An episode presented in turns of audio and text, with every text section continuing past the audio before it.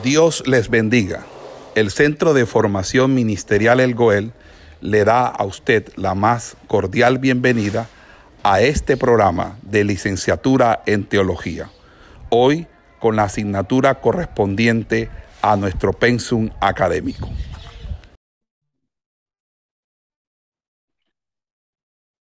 El tema que vamos a tratar en el día de hoy es el tema relacionado con los grandes capadocios.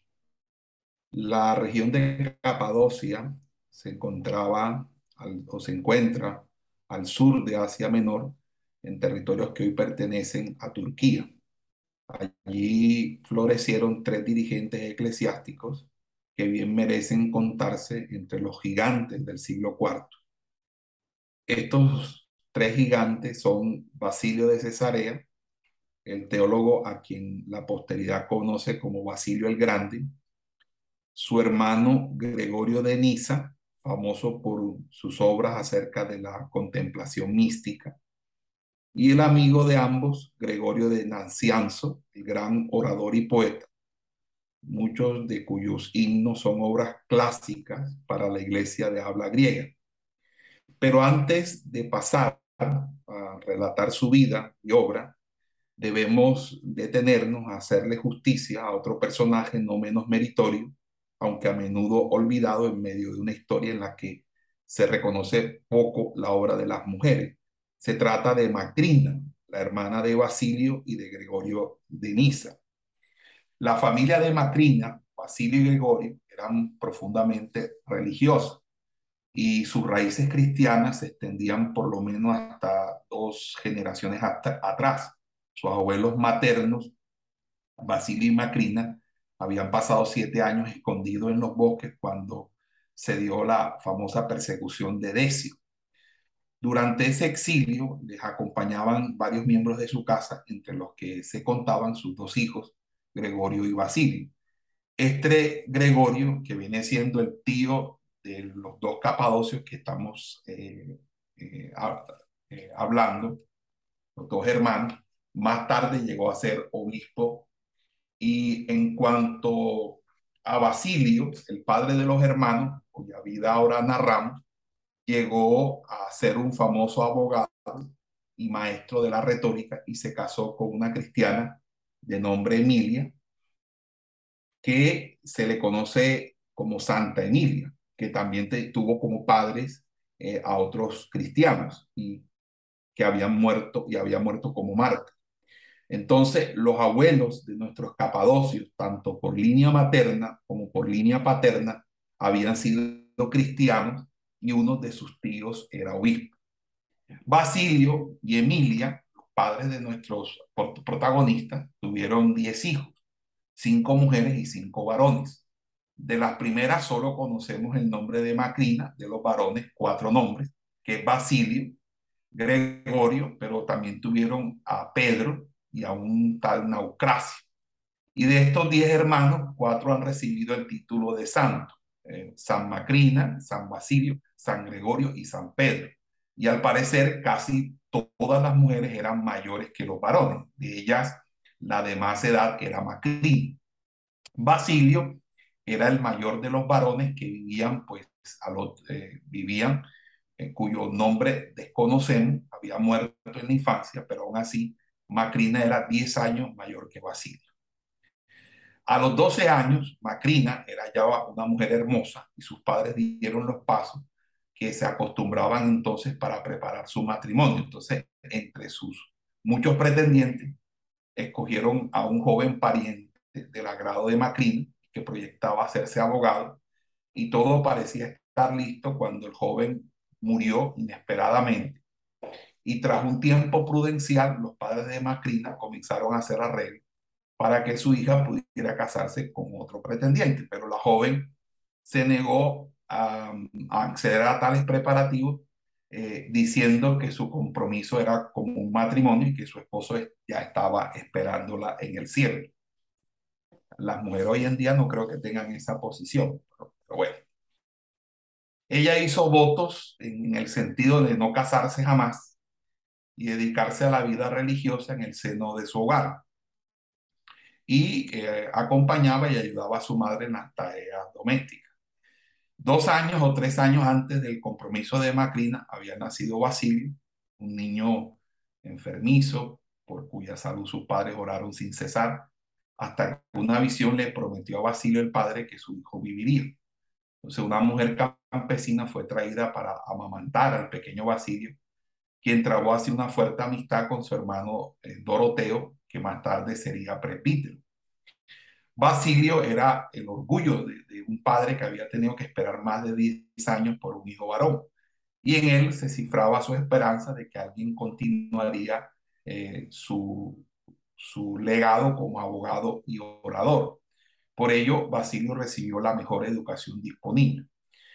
Primeramente, Basilio estudió en Cesarea, era la ciudad principal de Capadocia, después en Antioquía, en Constantinopla y por último en Atenas. Fue allí que estudió junto al joven Gregorio, que después llegaría a ser el obispo de Nacianzo, así como junto al príncipe Juliano, conocido después como Juliano el Apóstol. Cuando Basilio regresó a Cesarea después de tales estudios, eh, obviamente venía creído con su propia sabiduría, todos lo respetaban, tanto por sus conocimientos como por el prestigio de su familia, y pronto le dieron o le fue ofrecida y él aceptó la cátedra de retórica en, la Universidad de, Cesarea. Fue entonces que Macrina intervino le dijo a su hermano que estaba envanecido, como si él fuese el mejor de todos los hombres de Cesarea, y que haría bien en no citar tanto a los autores paganos y tratar de vivir más de lo que enseñaba y aconsejaban los cristianos. Basilio trató como de autojustificarse, excusarse y hacía todo lo posible por no prestarle atención a su hermano que después de todo carecía de los conocimientos que obviamente él había adquirido en, en sus estudios. Entonces, en esto estaban las cosas cuando llegaron noticias desoladoras. Unos años antes, Naucracio, el hermano que seguía después de Basilio, se había retirado a una propiedad eh, en el campo que la familia tenía y allí llevaba una vida eh, de contemplación y atendiendo a la necesidad de los lugareños. Y un día en que parecía encontrarse en perfecto estado de salud, salió a pescar y murió de repente.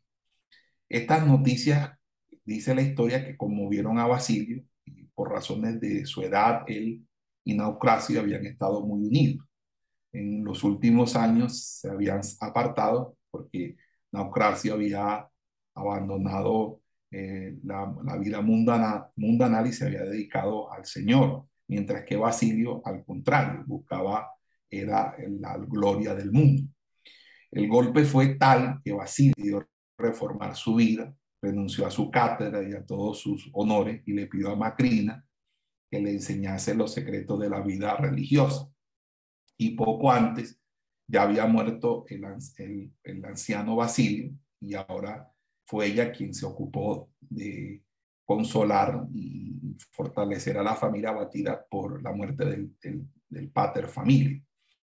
Entonces, Macrina eh, eh, este, buscaba esa consolación en, los goces de la vida religiosa y predicaba sobre los goces de la vida religiosa. Y eh, entonces empezó a dedicarse a llevar una vida de renunciación y contemplación. Y la verdadera felicidad, según Macrina, no se halla en las glorias del mundo, sino en el servicio de Dios. Y ese servicio se cumple tanto cuando se, uno se deshace de todo lo que ata al mundo. Entonces, el, eh, por ejemplo, que el vestido, la comida debían ser sencillos, que debía haber una constante vida de oración, que no se debía estar pendiente de ningún tipo de ostentación, etcétera, etcétera. Eh, eh, entonces, Macrina, no solamente con su mamá Emilia, la viuda, eh, no vivieron solas, sino que empezaron a reclutar un número de mujeres que quisieran acompañarle en esta vida que es una vida monástica. Entonces, Macrina, Emilia, la madre y varias otras mujeres se retiraron a una ciudad, Annecy, con, que es una ciudad que queda en, Egipto, y, allí empezaron una vida de monástica, una vida retirada en un monasterio de femenino, de mujer. Eh, Basilio, quien eh, empezó con base en, la experiencia de su hermana a difundir, empezó a difundir, pero también a establecer unas reglas de la vida monástica en la iglesia, sobre todo la iglesia de habla griega.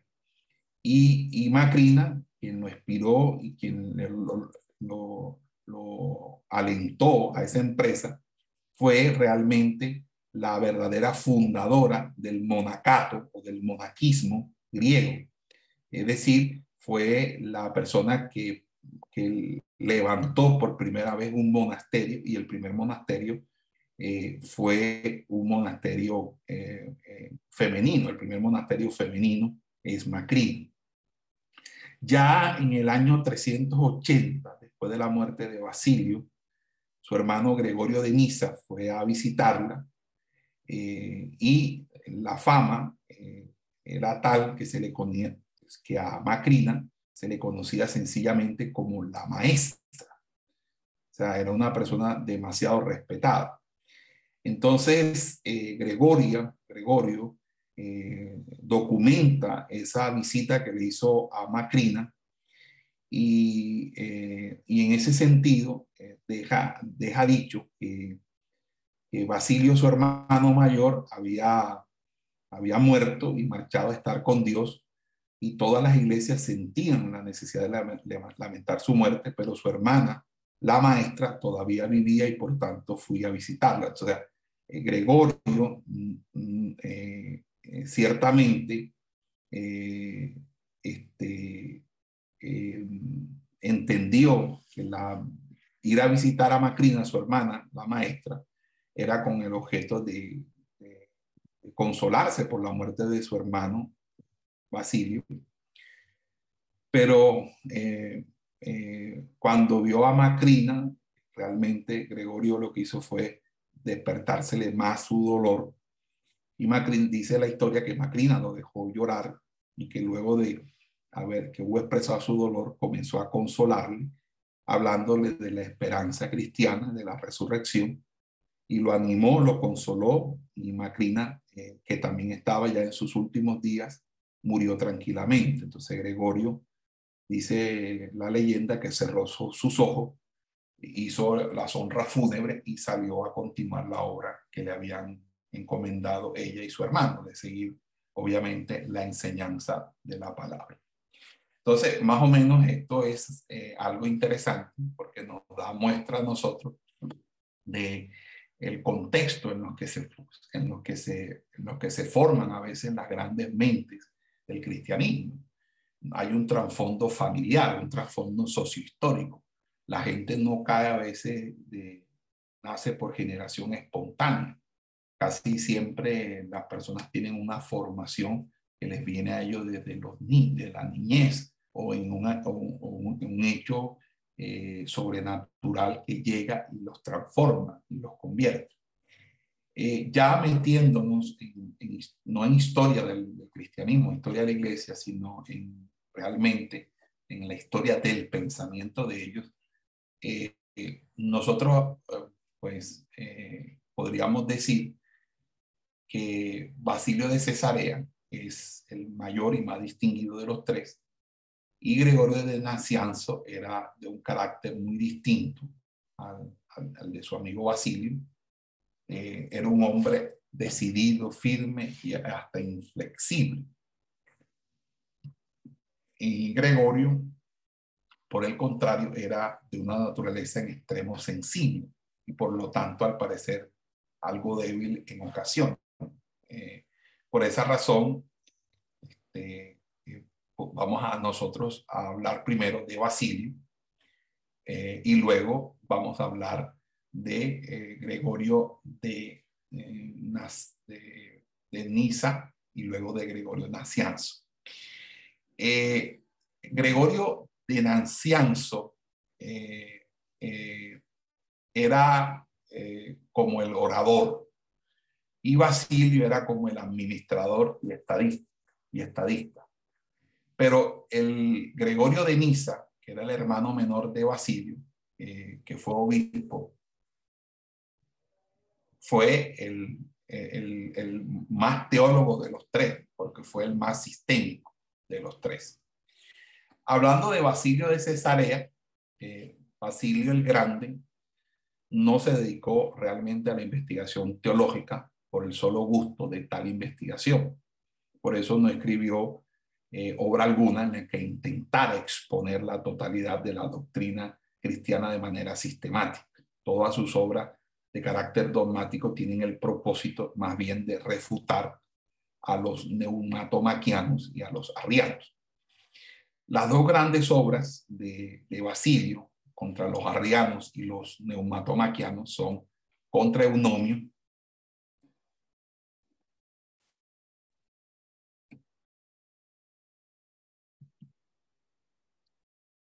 Basilio el Grande.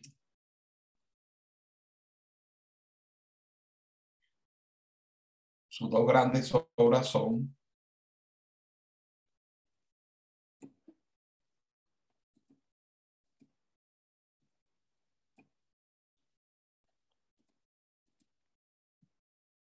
contra Eunomio, ¿sí? Y acerca del Espíritu Santo.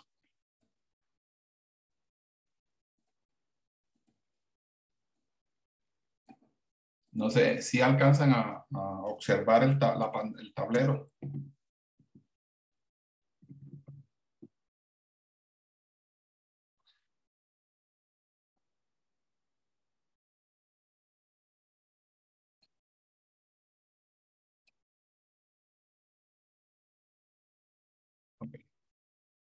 Entonces, eh, estas dos grandes obras, la primera de estas obras es una refutación de los argumentos del arriano anomoeano eunomio, mientras que la segunda es una defensa de la doxología. Gloria sea al Padre con el Hijo juntamente con el Espíritu Santo. Entonces, eh, esta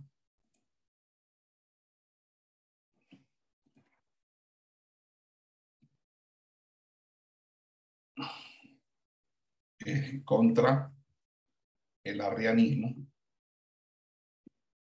de un señor llamado Eunomio.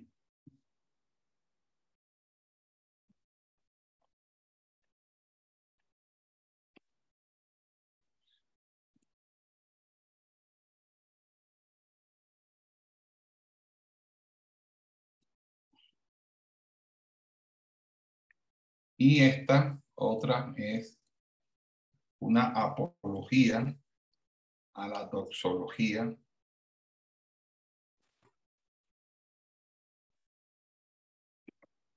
contra los neumatomaquianos.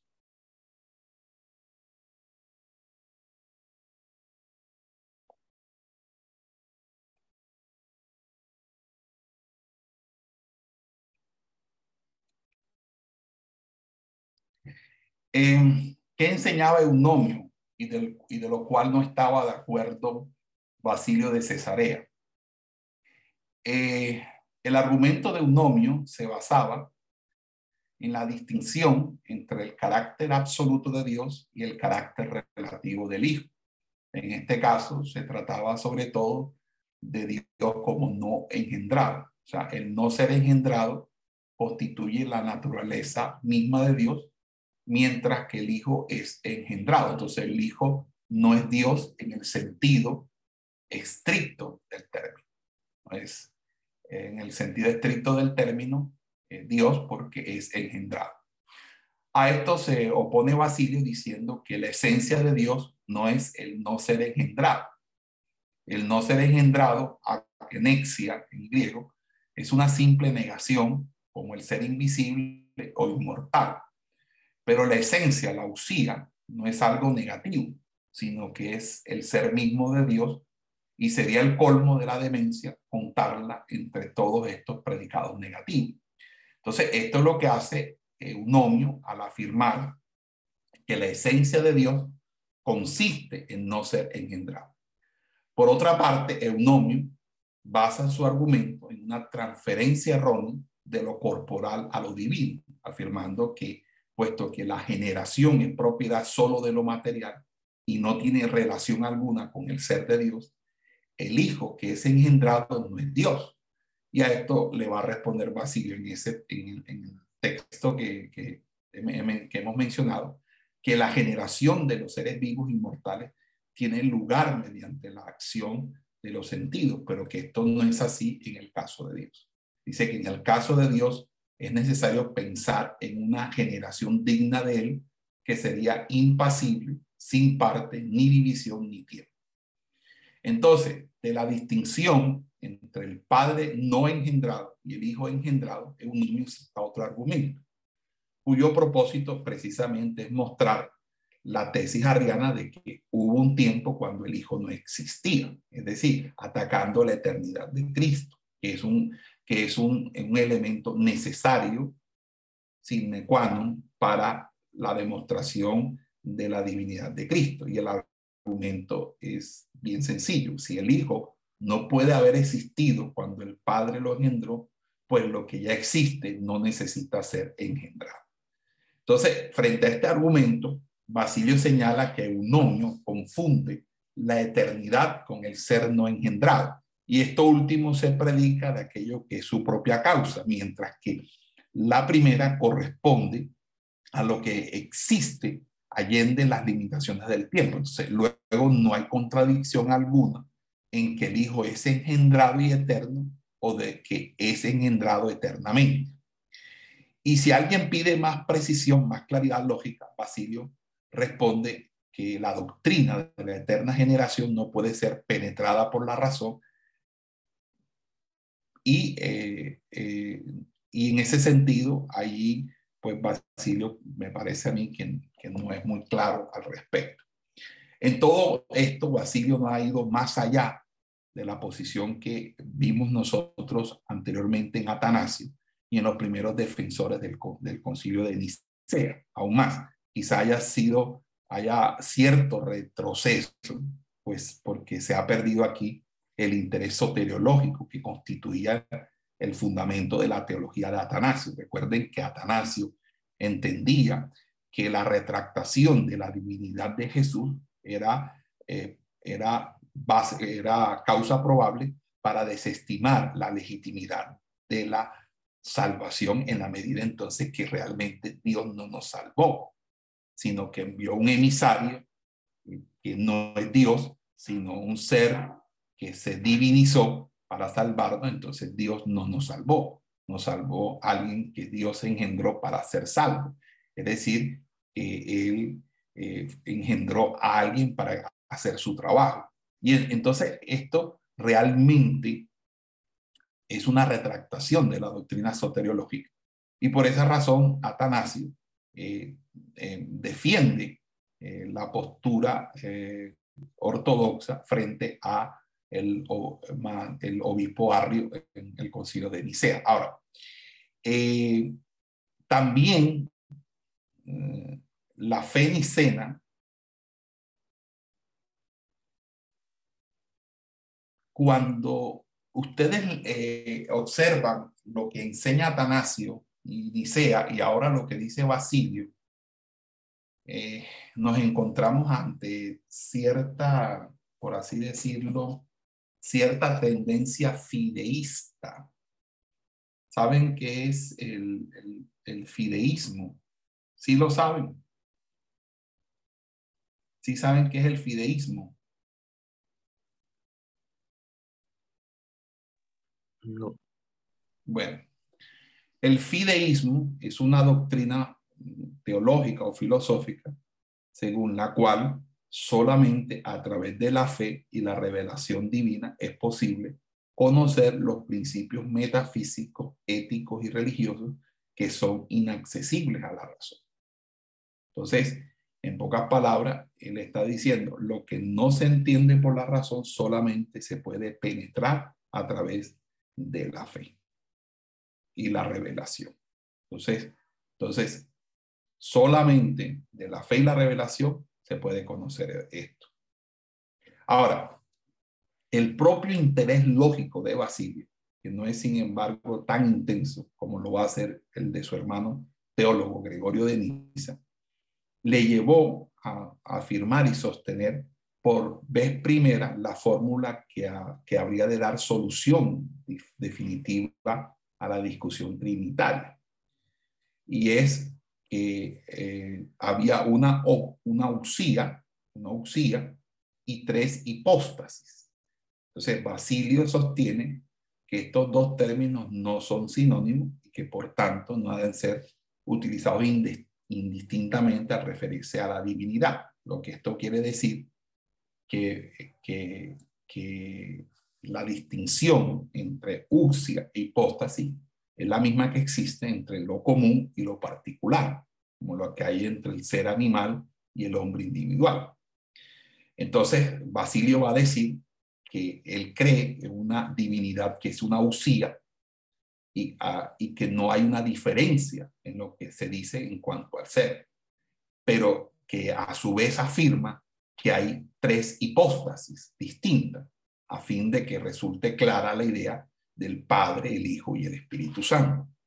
Entonces, si nuestra idea de las características particulares, dice Eusebio, Eusebio, de la paternidad, la filiación y la santificación no es clara, entonces, eh, entonces realmente nosotros no hemos entendido eh, las escrituras, porque si no confesamos a Dios solo a partir de la idea común del ser, no podemos en modo alguno expresar rectamente la fe. Entonces, eh, esta contribución de Basilio de Cesarea al desarrollo del dogma trinitario fue luego tomada por los dos sucesores, Gregorio de Nacianzo y Gregorio de Niza, quienes contribuyeron a su triunfo final. Ahora, Basilio contribuyó también al desarrollo del dogma trinitario. Por eso voy a, a dejar aquí, porque quiero ahora que esté hablando de Gregorio de Nancianzo y Gregorio de Niza, mostrarles a ustedes en qué sentido. Porque Basilio contribuyó, al desarrollo del dogma trinitario al prestar a la persona del Espíritu Santo mayor atención que los teólogos anteriores. Hasta ahora los teólogos no habían eh, mostrado esto. Entonces, vamos al tablero para hacer una, unas afirmaciones aquí interesantes. Hasta aquí hemos dicho que todo esto tiene que ver básicamente con una postura teológica en, eh, contra Eunomio, ¿cierto? Y aquí eh, decimos que eh, diferencia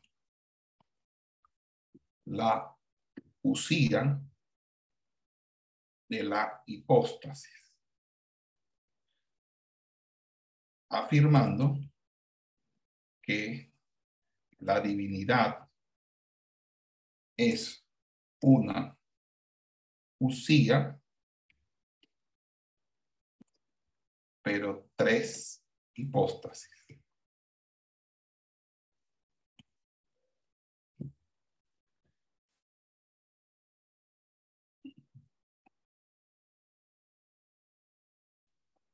Y esto realmente es lo, lo que fue extraordinario haber hecho este, este avance. Eh, en el concilio de Nicea eh, solamente hicieron una breve frase acerca del Espíritu Santo. Atanasio no prestó atención a esta cuestión hasta que los neumatomaquianos la trajeron a primer plano.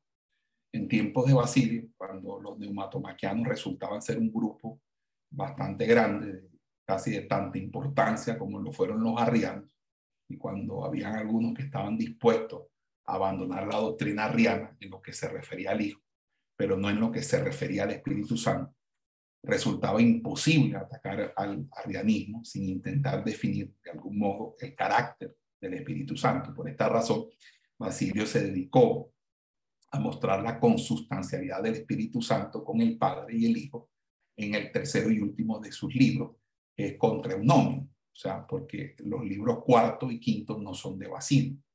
Entonces, del primero al tercero son de Basilio y del cuarto al quinto fueron ya de su, de su hermano. En el tratado acerca del Espíritu Santo, esto se debe a las circunstancias de la época, que era más que suficientemente probado por el hecho de que los dos grandes capadocios, la mayoría de los principales eclesiásticos de la época, escribió tratados acerca del Espíritu Santo. Eh, debido a las dificultades de la época y, el, y al deseo de, de, convencer más que de vencer, Basilio se abstuvo de hablar repetidamente y con toda claridad acerca de la divinidad del Espíritu Santo. Por esta misma razón, las afirmaciones más claras de tal divinidad se encuentran en sus epístolas, más bien que en las obras, eh, cuyo propósito sí era la publicación. Esto no quiere decir que Basilio vacilara acerca de la divinidad del Espíritu Santo, ni tampoco que no proclamase tal divinidad ante quienes la negaban. Al contrario, en el tercer libro con Eunomio, como en el tratado acerca del Espíritu Santo, se encuentran afirmaciones y pruebas de la divinidad del Espíritu Santo. Pero tales afirmaciones y pruebas son siempre comedidas. Eh, Basilio no quería escandalizar a quienes de buena voluntad no han llegado aún a la convicción de la divinidad del Espíritu Santo. Y este mismo interés pastoral puede verse en el modo en que Basilio alteró la doxología que se empleaba en la liturgia de Cesarea con el propósito de llevar a su congregación eh, con la adoración, la, la convicción de la divinidad del Espíritu Santo.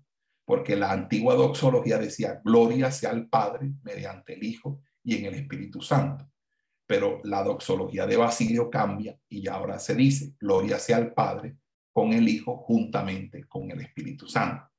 Cuando se le criticó a Basilio por haber hecho este cambio, fue cuando Basilio escribió su tratado acerca del Espíritu Santo para mostrar que la doxología, que su versión griega estaba, estaba patrocinando en su, en su congregación, era aceptable. Eh, porque es aceptable eh, mostrar la divinidad del Espíritu Santo. Y esa divinidad del Espíritu Santo no era con el objeto de, llegar a llamar, llamar Dios al Espíritu Santo. Obviamente que esta reserva se comprende si se tiene en cuenta la presencia, la presencia, perdón, de ciertos arrianos que solo esperaban que el obispo de César hiciera una afirmación dudosa para acusar, acusarlo de hereje y por, así apoderarse de su sede, porque había un, manejo y un juego político.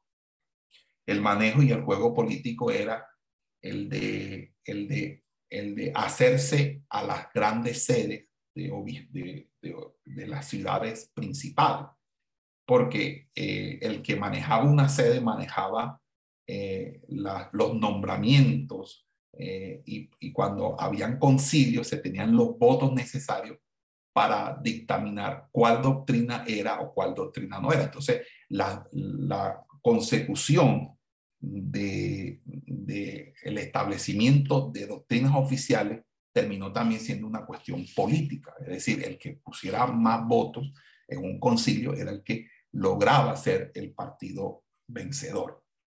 Entonces, era importante mantener eh, eh, mantener el cargo Basilio para mantener su, su ortodoxia o la ortodoxia que compartió con los como heredero del concilio de Nicea.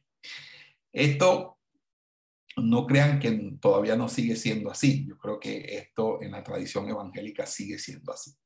Entonces, Basilio prefiere refutar la doctrina que hace del Espíritu Santo una criatura más bien que afirmar categóricamente su divinidad. Entonces, cuando usted lee el tratado acerca del Espíritu Santo, no puede sino llegar a la conclusión de que Basilio contaba a la tercera persona de la Trinidad como Dios. Y, esa conclusión recibe el apoyo de las mismas epístolas que él, él explica, donde afirma categóricamente la divinidad del Espíritu Santo.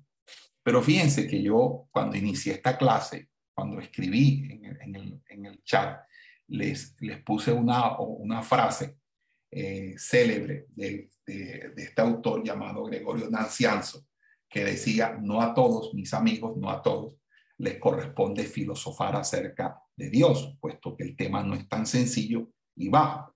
no a todos, ni ante todos, ni en todo momento, ni sobre todos los temas, sino ante ciertas personas en ciertas ocasiones y con ciertos límites. Creo que Basilio trataba de también como un pastor no entrar, no introducir a la iglesia en su totalidad a una discusión que más traía división que unidad. En ese sentido, uno lo puede entender, pero no, no, no hay una retractación, no hay de pronto una connivencia de él con los neumatomaquianos. Por el contrario, la posición de los neumatomaquianos queda excluida cuando Basilio afirma que el Espíritu Santo no es en modo alguno una criatura y que es digno de adoración como persona que es de la Trinidad. Cuando él escribe en el Espíritu Santo, él dice que uno es el Espíritu Santo y como tal es proclamado, unido como está al único Padre mediante el único Hijo, completando así la bendita y adorable Trinidad, y cuya unión íntima con el Padre y el Hijo se muestra claramente al no contársele entre la multitud de las criaturas, sino que se habla de él solitariamente, puesto que él no es uno de los muchos, sino uno. Entonces, de este modo, con su insistencia en la persona del Espíritu Santo, Basilio contribuye a hacer del debate acerca del arrianismo un debate trinitario, porque parece que hasta allí el debate fuera, por una parte, trinitario, porque era la, aprobación o no de la divinidad de Jesús al, al, considerarse, al considerar los arrianos que eran engendrados, engendrados, que Jesús era engendrado y por lo tanto no, no era eterno y por lo tanto no era Dios. Y los neumatomaquianos que atacaban la divinidad del Espíritu Santo. Entonces, Basilio hace un movimiento eh, interesante. Hace que los neumatomaquianos y los eh, arrianos se, sean vistos por los defensores de la doctrina trinitaria como cucarachas del mismo calabazo porque están atacando la doctrina trinitaria. Pero si no se hubiera hecho eso, y por eso es que se considera que Basilio era un estadista, es decir, era un hombre que fría, que calculaba, que entendía el proceder eh, de los movimientos, de los caracteres de las personas y por ende sabía que no podía hacer una, una batalla en dos frentes, por una parte con los arrianos y por otra parte con los neumatomaquianos. Pero cuando eh, a través de su escrito hace que los neumatomaquianos y los arrianos queden dentro de la misma posición, entonces unifica a los trinitarios, los unifica frente tanto a los neumatomaquianos como a los arrianos. Pero fíjense que el Tratado de Basilio puede servirnos de hito que señala la, introducción definitiva del Espíritu Santo en la controversia arriana. En pocas palabras, eh, los arrianos se habían enfilado contra la divinidad de Jesús, pero no se habían metido con el Espíritu Santo. Y los neumatomaquianos no decían nada de Jesús, sino con el Espíritu Santo. A la larga, atacar Jesús y atacar al Espíritu Santo en su carácter divino es atacar en sí la Trinidad. Por lo tanto, al defender la Trinidad y mantenerse en la doctrina ortodoxa de la Trinidad, era entonces estar en contra tanto de neumatomaquianos como de Arriano. Por lo tanto, neumatomaquiano como Arriano eran, eran, eran precisamente los opositores a quien se debía vencer. Ahora, también debemos señalar la importancia de Basilio como liturgista y como organizador de la vida monástica, porque recuerden que eh, de, de Macrina aprendió mucho acerca de las reglas de la vida monástica y por esa razón Hoy en día la liturgia de la Iglesia Ortodoxa griega utiliza la liturgia de San Basilio para la cuaresma y, en ese sentido eh, se, le, se le conoce como un organizador de la vida ascética, de la vida eh, eh, monástica. Ahora, por otra parte, se encuentra Gregorio de Nacianzo, de Nancianzo. Eh, no sé si voy a, ver, vamos a colocar aquí diferencia de la usía entre hipóstasis que, que voy a colocar aquí. Entonces, Eh,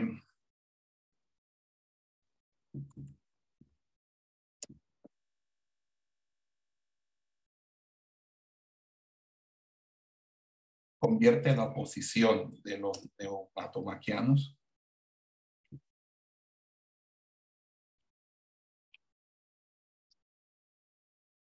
como una, una postura antitrinitaria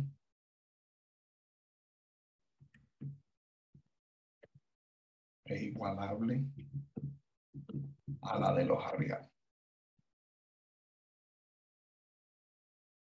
Y esto fue importante porque eso hizo que se unificara todo el trinitarismo frente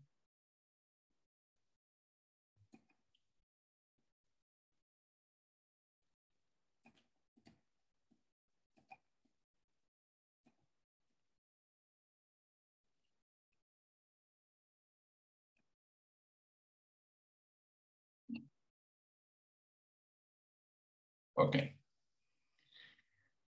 Eh, ah, pero esto yo creo que no va aquí. Perdón, me equivoqué. Esto tiene que ir es acá.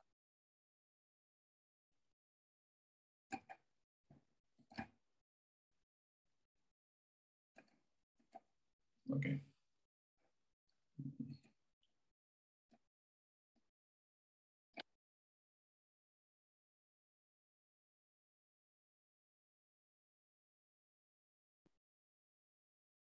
Listo. Vamos a hacer una pausa.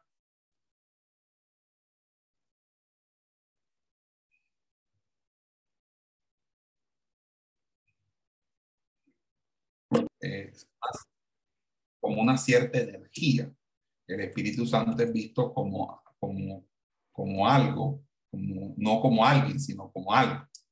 Y esa es la manera que, que, que ustedes ven que aún los mismos predicadores hacen eh, lo, infunden, de que es una energía, pero no como una, eh, como una persona. Entonces, nosotros deberíamos eh, entender esta parte que es interesante en, lo que relata Basilio Basilio en su acerca del Espíritu Santo. Ahora, no es solamente el único autor que escribe, hay casi la mayoría de los autores de esa época escriben sobre el Espíritu Santo debido a que nací, porque surgieron los neumatomaquianos. Los neumatomaquianos creían que el Espíritu Santo era una, por lo menos era una criatura. Por lo menos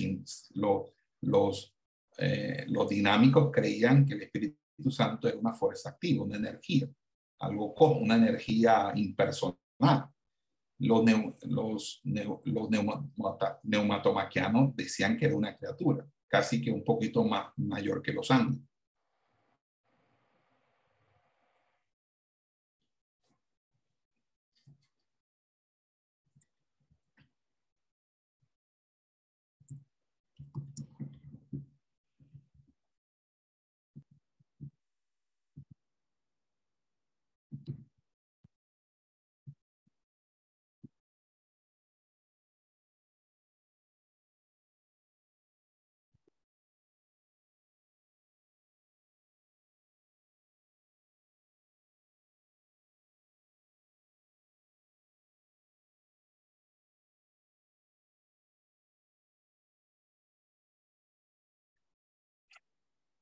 Preguntas.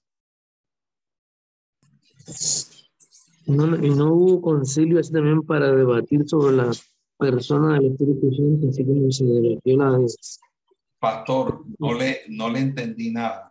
¿Me puede repetir? Hay como... No hubo también un concilio para debatir acerca de la persona del Espíritu Santo, así como se hicieron con la Trinidad y la de Jesús. Claro, en el concilio de Calcedonia en el concilio segundo de Constantinopla. Por eso les dije que tenían que investigar, en principio, los siete primeros concilios ecuménicos, porque ahí están todas las doctrinas que forjaron el catolicismo romano.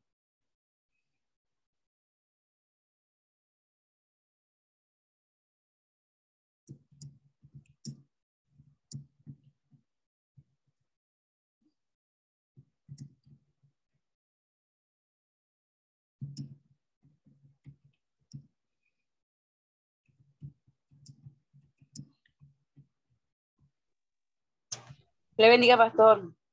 Amén, Nelva, te bendiga. Eh, bueno, leyendo un poco la historia, quisiera que me explicara esto. Bueno, dice que la iglesia, la iglesia ortodoxa y la iglesia católica le han usted, otorgado. sabe la, usted sabe la diferencia, ¿verdad? La iglesia católica es la iglesia de Roma y la ortodoxa es, eh, es la iglesia, Grecia, por ejemplo, la iglesia de Grecia no, no, no le copia al, al Papa. La iglesia, en la, y la iglesia católica de, de la iglesia de, católica de Grecia la iglesia ortodoxa griega. Y tiene un patriarca. En Turquía hay otro patriarca, en Rusia hay un patriarca, en Armenia hay un patriarca, en Egipto hay un patriarca, en la India hay un patriarca, en Palestina y Siria hay un patriarca, que, que son católicos, pero no romanos, son eh, orientales. Ajá, eso era lo que, lo que le iba a preguntar. Entonces, Ese ellos fue le, el, han, el, el cisma, sí, ok. Adelante. ellos le han otorgado, junto con Gregorio de Naciano, el título del gran jerarca. Eso se le debe por su influencia, se le debe por, por su reconocimiento y también a él se le, eh, por la Iglesia Católica se le reconoce como el doctor de la Iglesia. Entonces, eh, le da un título, o sea, él lo conocen como el revelador de los misterios celestiales. Quisiera saber de pronto cuáles eran esos misterios celestiales. La Trinidad, la doctrina de la Trinidad, porque él fue el que aclaró la doctrina de la Trinidad. Es que todavía no, o sea, dése en cuenta que todo el mundo estaba embolatado con la doctrina trinitaria y él dijo, lo que pasa es que no, se preocupen, aquí es una usia, tres hipóstasis, ya, eso es todo.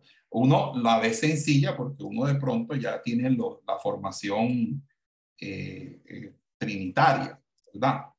Pero para eso fue, eso fueron 200 años de lucha y de muerte, porque eso hubo muerto, hubo muerto por esa, eso, porque la gente aún en las calles eh, se disputaban eh, esos temas. ¿Ya? Es, eh, lo, lo, ¿cómo se llama?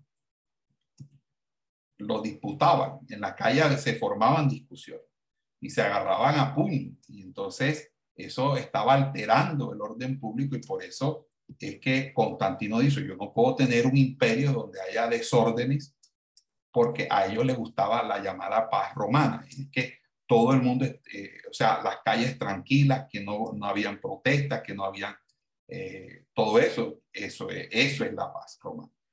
Entonces, cuando se estaban disputando estas cosas religiosas, ya, la gente discutía. Ahora no, no se discute tanto como, como en ese entonces, pero en ese entonces era, y sin embargo, fíjense que, que usted, usted puede encontrar un trinitario hablando con un unitario y, y se dan duro. Si están en la calle y se da una discusión en la calle, eso se vuelve una polémica. Entonces ahora imagínense en los tiempos antiguos, ya, y aún en los mismos concilios, eso también los mismos obispos se daban trompar en los concilios. Y se amenazaban. Y uno excomulgaba al otro y el otro venía y lo, lo, lo contraexcomulgaba y así.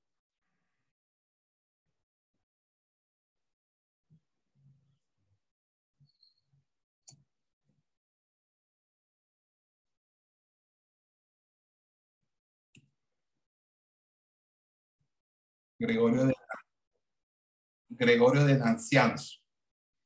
Sí, Basilio es el organizador y diplomático entre los tres grandes capadocios. Gregorio Nancianceno es el orador y poeta. Su carácter apacible, retraído, según lo que nos cuenta la historia de la iglesia o la historia del cristianismo, así como esa sensibilidad estética le hacían sentirse inclinado hacia un retiro monástico y de hecho lo intentó en más de una ocasión.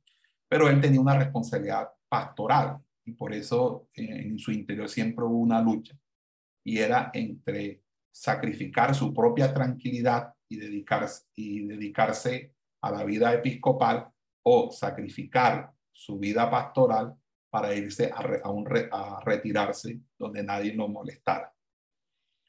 Esa es la lucha que tengo yo ahora. Como obispo, nunca dio muestra del vigor con que actuaba su amigo Basilio, pero sí supo eh, poner sus dotes literarios al servicio de la causa ortodoxa. Y es por eso que su labor teológica eh, ha de encontrarse en sus sermones, en sus poemas, en sus epístolas. Los, sermones de Gregorio de Nancianzo dan fe de que era una persona de una gran retórica, una habilidad retórica, pero no solamente por su eufonía, sino porque tratan de los más arduos problemas teológicos y morales. Sus poemas no son joyas excepcionales de la literatura griega, pero muestran cierto fino gusto artístico y obviamente tienen hasta cierto punto un carácter teológico. En, eh, en algunas de las epístolas, Gregorio de Nancianzo discute cuestiones teológicas, pero sobre todo las cristológicas, con tal acierto que la exposición que él hace fue adoptada por los concilios de Éfeso y Calcedonio en el 431 y 451. Como teólogo, Gregorio supera a Basilio, aunque no alcanza la profundidad y precisión del último de los capadocios, el hermano menor de Basilio, Gregorio de Niza. Pero fíjense en qué manera Gregorio Nanciaceno eh, eh, ayuda al triunfo final de la fe nicena, exponiendo la doctrina trinitaria. Fíjense, como en el caso de Basilio, los grandes contrincantes teológicos de Gregorio son los arrianos, sobre todo Eunomio y su partido anomiano y los neumatomaquianos. Contra ellos va dirigida buena parte de los discursos de, Gregorio de, Nancianzo y sus epístolas y poemas. Y sobre todo un discurso eh, que reciben el título de discursos teológicos. El primero de estos discursos teológicos eh, trata acerca de los principios de toda investigación y discusión teológica. Entonces, vamos a ver aquí si podemos colocar a Gregorio en el tablero de Nancianzo. Ok, entonces Gregorio de Nancianzo también su debate es contra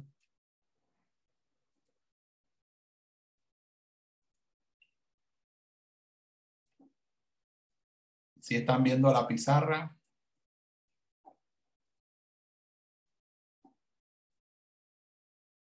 Decidme si estáis viendo la pizarra, por favor. Contra los arrianos y contra los sí, señor.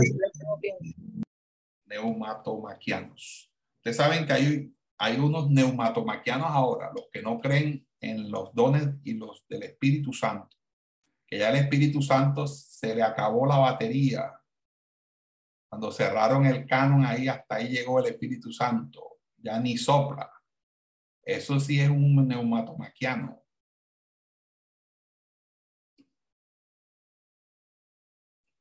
Tremendo. Ok. Arrianos, Gregorio de Nancianzo. Él hace unos discursos que se llaman discursos teológicos. Los discursos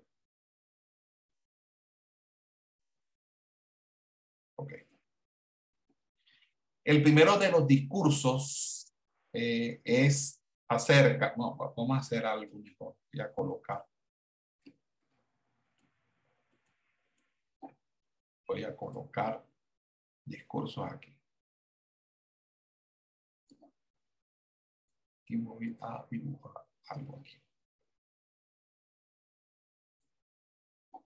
Así.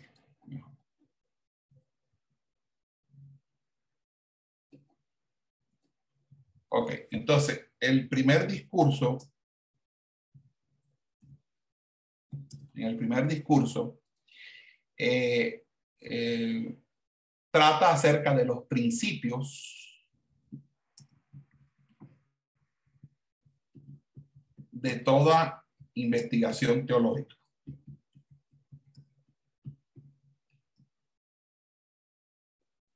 ¿Ok? Eh, y ahí eh, dice que él critica a los arrianos, o bueno, mejor no lo coloco aquí, critica a los arrianos porque los arrianos discuten el tema trinitario en todo momento, a toda hora y ante cualquier persona, están delante de inconversos. ¿Se parecen a los de la Pentecostal Unida o no?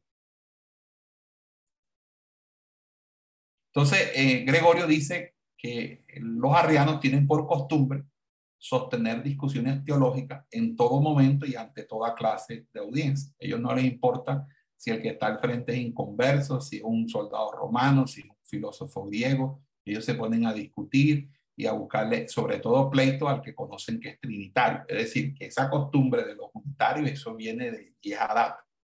¿yo? Entonces no vayan a, no se sorprenden.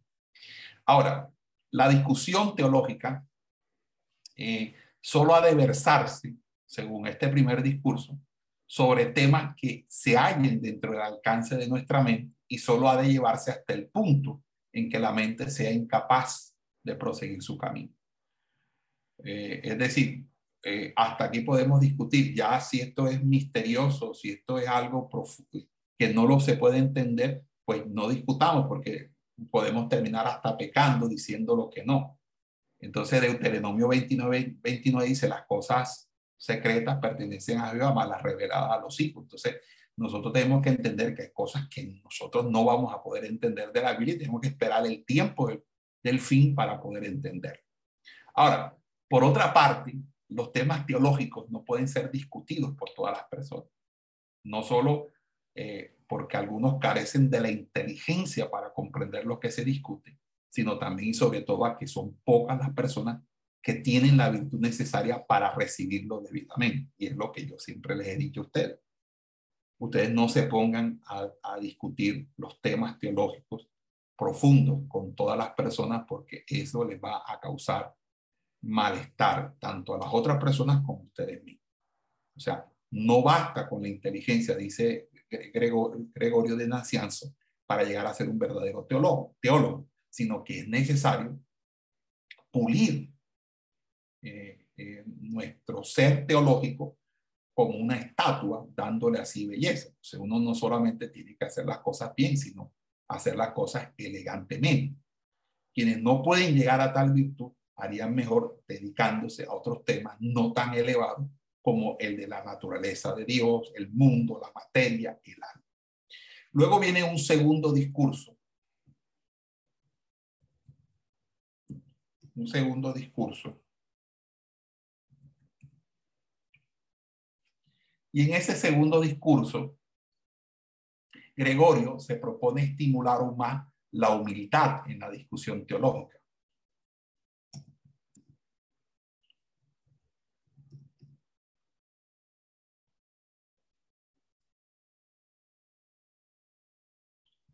Uno tiene que ser humilde.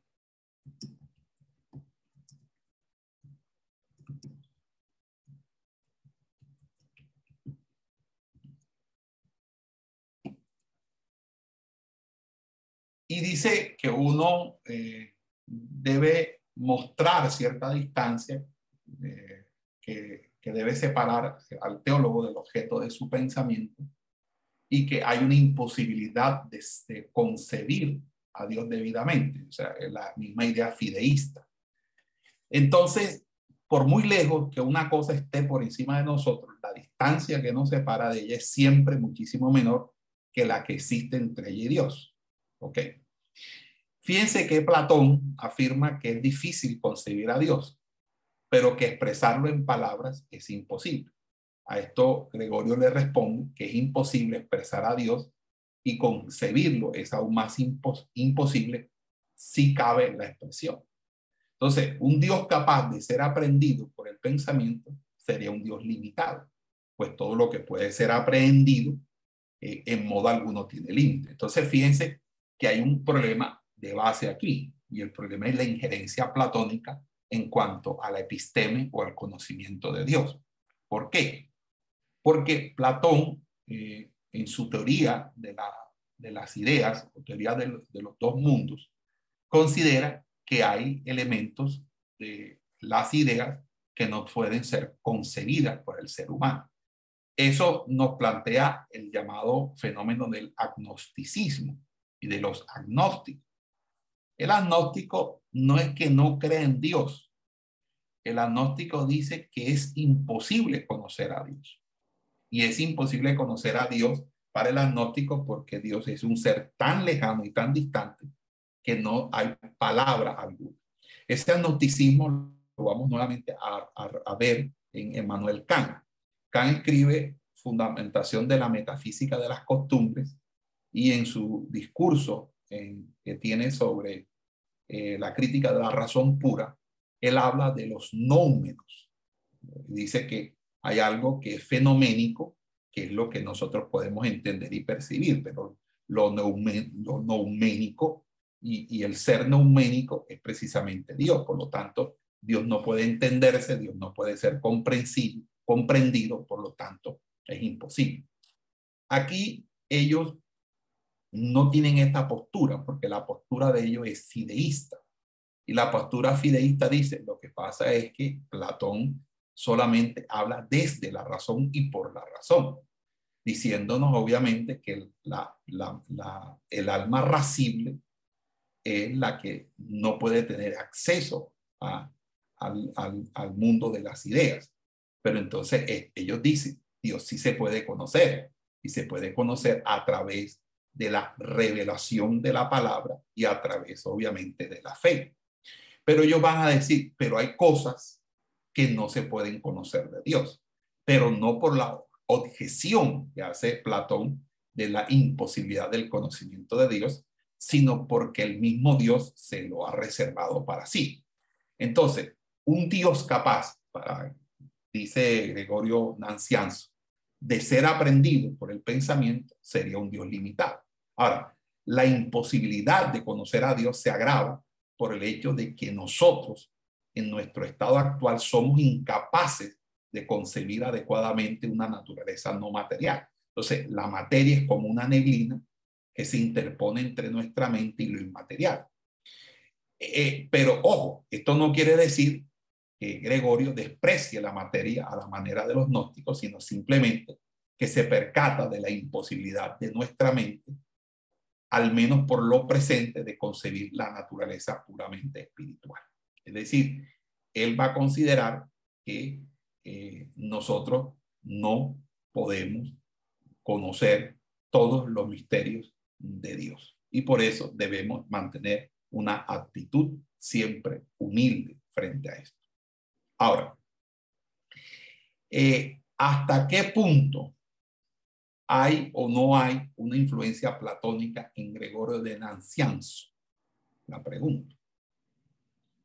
¿Por qué este tema de la imposibilidad o posibilidad de Dios? Entonces, recuerden que el Dios de Platón es el demiurgo. ¿Qué entiende Platón por el demiurgo? Cuando uno revisa el tema del demiurgo en Platón, eh, eh, Platón considera al demiurgo como un artesano. Y en un diálogo que se llama el Timeo, utiliza, usa filosóficamente este nombre para referirse al artesano que construye el universo. El demiurgo, según la, mitología griega, parte del caos y lo ordena para construir el mundo como un artesano crea una vasija a partir de un montón de barro. Entonces, el demiurgo es la descripción de una deidad en la filosofía idealista de Platón y en la mística de los neoplatónicos era considerado un dios creador del mundo y autor del universo. Ok. Ahora, ¿cómo Platón plantea el conocimiento de Dios? El conocimiento de Dios en Platón. Entonces, cuando uno eh, mira la teología eh, platónica, eh, Dios es para Platón el ser absoluto. el bien supremo y la idea creadora de las cosas. De aquí la oscuridad e insuficiencia del conocimiento humano para ir, para tener eh, este, una, un conocimiento de, Dios. Eh, eh, en ese orden de ideas, Platón nos muestra esto de esa, de esa manera. entonces dice que es difícil concebir a Dios, pero que expresarlo en palabras es imposible. Entonces, a Dios no se le puede expresar en palabras, ni tampoco concebir a Dios. A Gregorio responde que es imposible expresar a Dios y concebirlo es aún más imposible. Entonces, eh, creo que exacerba más Gregorio la postura platónica al considerar que es imposible expresar a Dios y concebirlo aún más imposible. Vamos entonces a hacer una pausa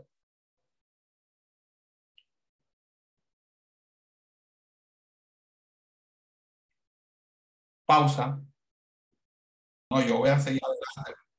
Voy a seguir adelante porque con ustedes es muy difícil, porque ustedes les ponen una cosa y entonces se bloquean ahí. Entonces, el, yo le bendiga, pastor. Sí, dime. No, sino que venía ahí llegando, estaba esperando llegar.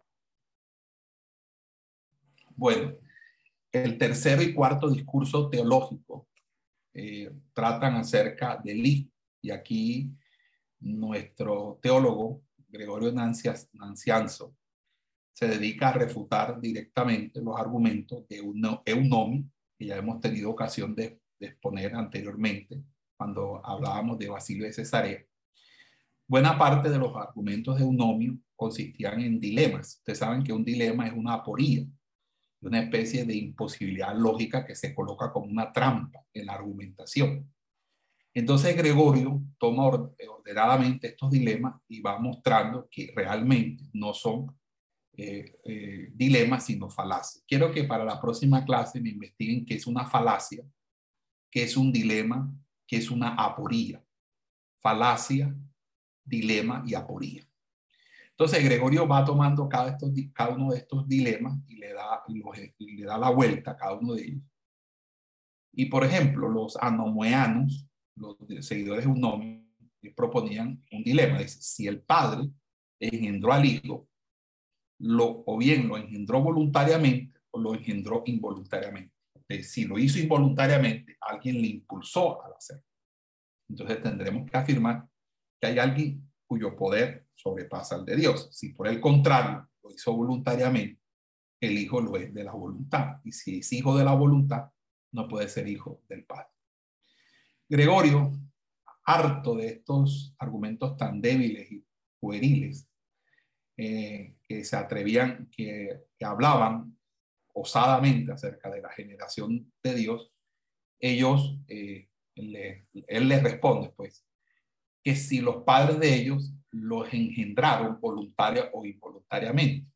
Y entonces él mismo le responde, no fue involuntariamente, pues nada les obligó a engendrar, pero si fue voluntariamente que sus padres le engendraron, entonces los canomueanos son hijos de la voluntad y no de sus propios padres. Entonces, con esta, con esta forma, eh, Gregorio dice que esto es una galimatía. Aprendan ese término, galimatía.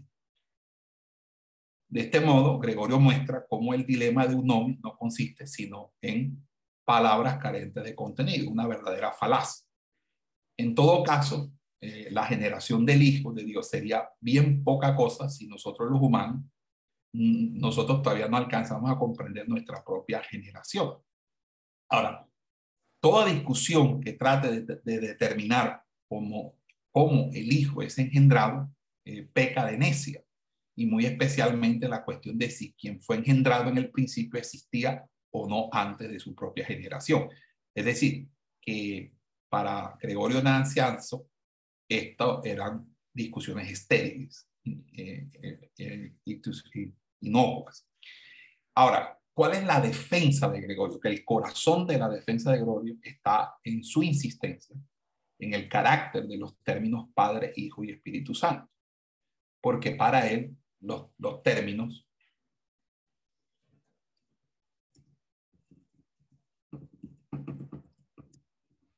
vamos a colocar aquí la importancia de los términos Padre, Hijo, Espíritu Santo en términos de relación. Ok. Entonces, eh, eh, para él, eh, los términos Padre, Hijo, Espíritu Santo son importantes porque son en cuanto a la relación que hay entre los tres, más que lo que planteaban sus contrincantes en cada uno de sus dilemas. El término padre ha indicado bien una esencia o una acción, decían los, los eunomianos. Si indicaba una esencia, el hijo no puede ser de la misma esencia que el padre, es decir, no puede ser homoousios, homoousios. Si por el contrario indica una acción, resulta que el hijo es resultado de esa acción. Entonces, el padre es creador y resulta que el hijo es creado, que el, concepto arriano, el hijo creado. Gregorio dice que padre no indica esencia ni acción, sino la relación que tiene él con, el hijo. Entonces, esto es realmente el gran aporte o la gran contribución que hace al desarrollo del dogma trinitario. El, el, que cada uno de los términos de la Trinidad, Padre, Hijo y Espíritu Santo, no son eh, eh, dado por esencia o por acción, no es por la acción que yo, o las acciones o facultades que cada uno de ellos pueda tener en, en, en, la historia de la salvación, por ejemplo, ni tampoco por la esencia en sí de ellos mismos, sino que son términos que se dan dentro del marco de las relaciones que hay entre ellos mismos. Es decir, eh, eh, él eh, con esto, él va a decir que la relación de comunión de esencia que existe entre el Padre, el Hijo y el Espíritu Santo es lo que da eh, eh, eh, la importancia a estos términos. Y desde ese punto de vista hay que trabajar. Entonces, esto llevó a Gregorio a dedicar más atención a la cuestión de las relaciones entre las tres personas divinas, en lo cual allí está la contribución que hizo a la teología de Occidente. ¿Ok? Muy bien. En el quinto discurso, vamos a, porque estamos un poquito atrasados. En el quinto discurso,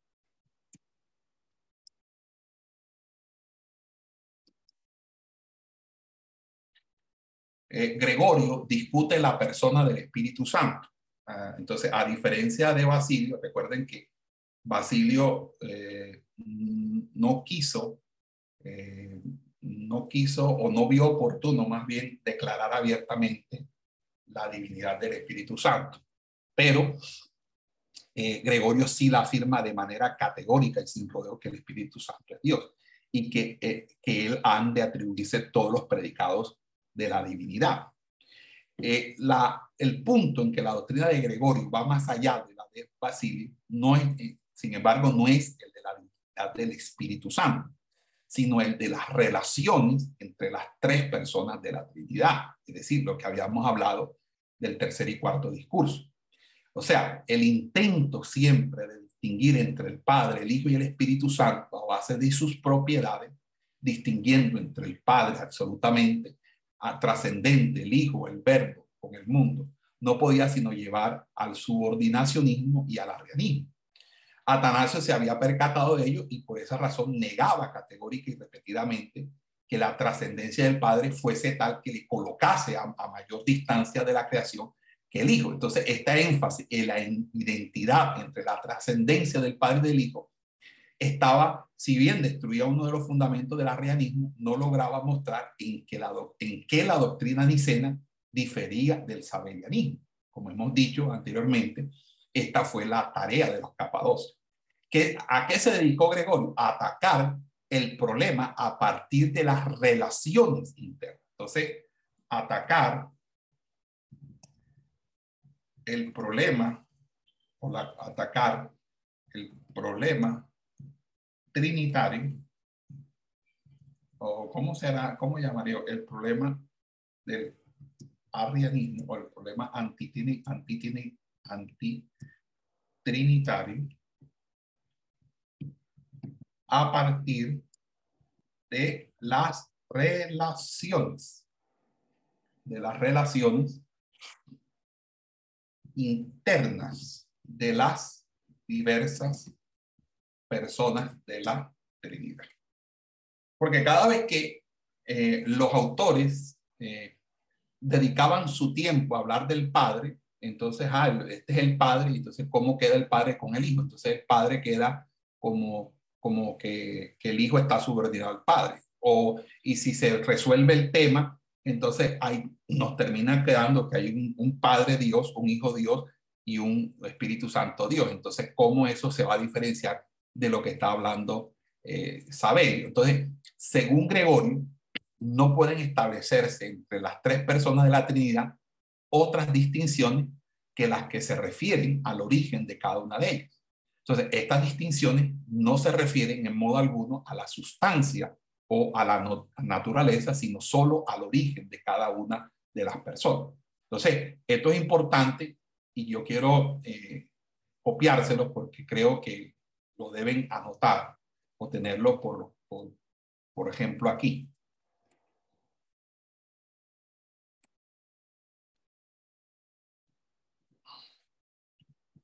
Eh, no pueden eh, establecerse entre las tres personas eh, de la Trinidad otras distinciones. Cuando escriban la palabra Trinidad siempre tienen que ser con T mayúsculo, ¿vieron? Que las que lo mismo divinidad se refiere al origen de cada una Estas distinciones eh, no se refieren en modo alguno a la naturaleza, es decir, a la usía.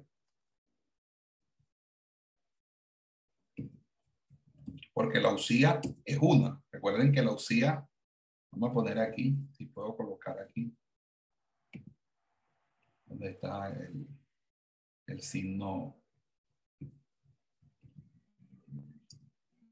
una. La usía es una. ¿Sí? Eh, sino solo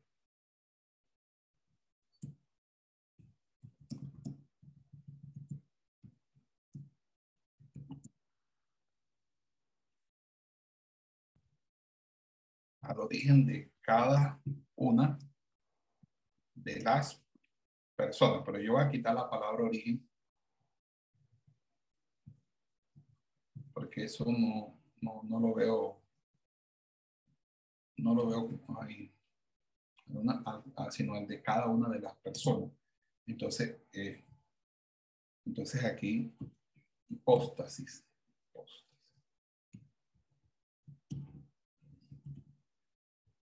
Hipóstasis es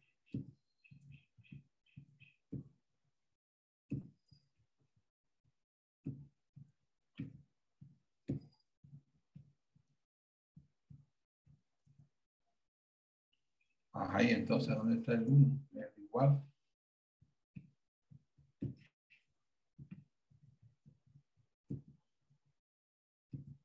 Dame yo cómo consigo el, el signo igual ahora aquí hipóstasis igual 3. Ok. Ok.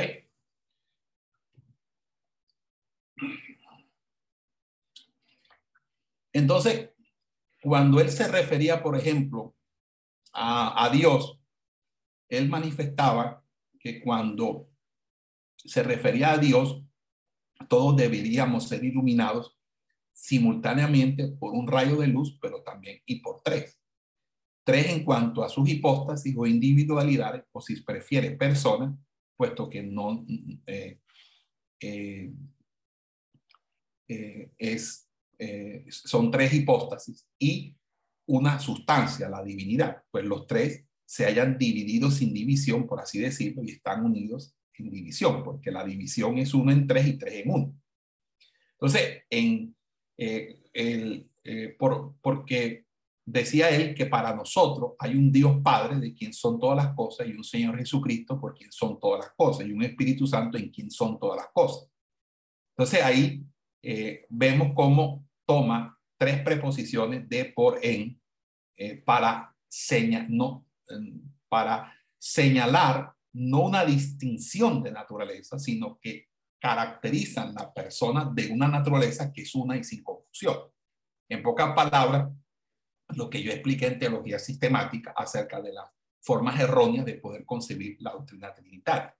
Entonces, las tres características de origen que, Gregorio establece en este pasaje, que es, eh, o en esta, o esto, es que eh, eh, básicamente es la que desarrolla de, su, propio, de su propio amigo, de, una usía, que es una misma naturaleza, más tres hipóstasis.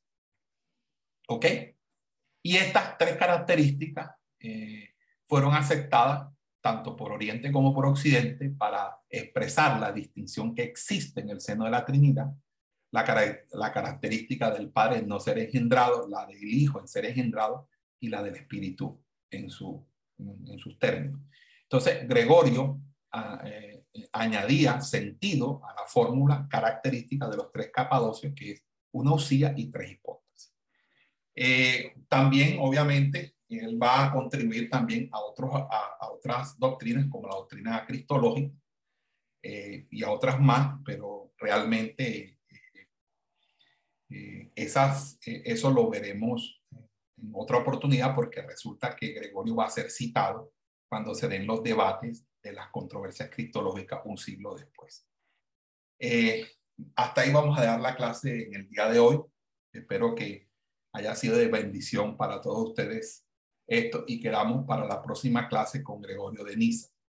Eh, quiero dejarles unas tareas muy pendientes y quiero que se la voy a dejar en el chat. Eh,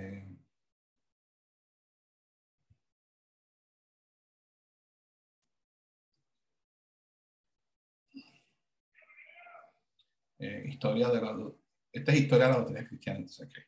Tarea. Ok. Averiguar.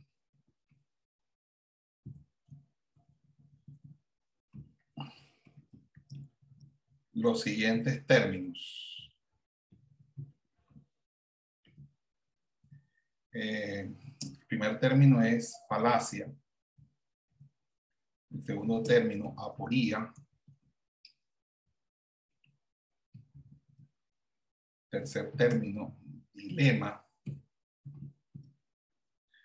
Cuarto término, fideísmo. Ustedes tienen que empezar a, manejar, a ir agregándoles los, las palabras que ustedes vean nuevas, que ustedes no sepan el significado. Ustedes tienen la obligación, sea que yo se los diga, sea que yo no se los diga, de buscar su significado en diccionario y enseguida agruparlos eh, eh, a, apropiarse de esas palabras para ser usadas, para ser usadas en su léxico, en su vocabulario. Fideísmo.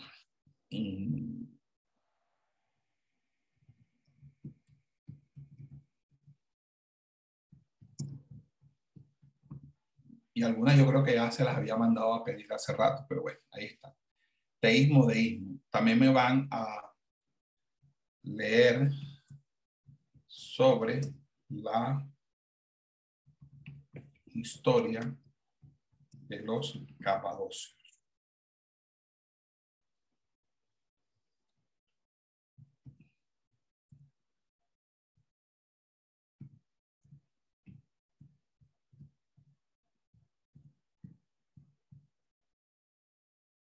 Bueno, no sé cómo poner esto ahora. Leer sobre la historia de los capadocios. Eh, bueno, ¿hay alguna pregunta? Vamos a dejar hasta aquí la clase. Esperamos que este estudio haya sido de bendición para su vida y ministerio. A Dios sea la gloria. Este es el Ministerio El Goel, vidas transformadas para cumplir el propósito de Dios.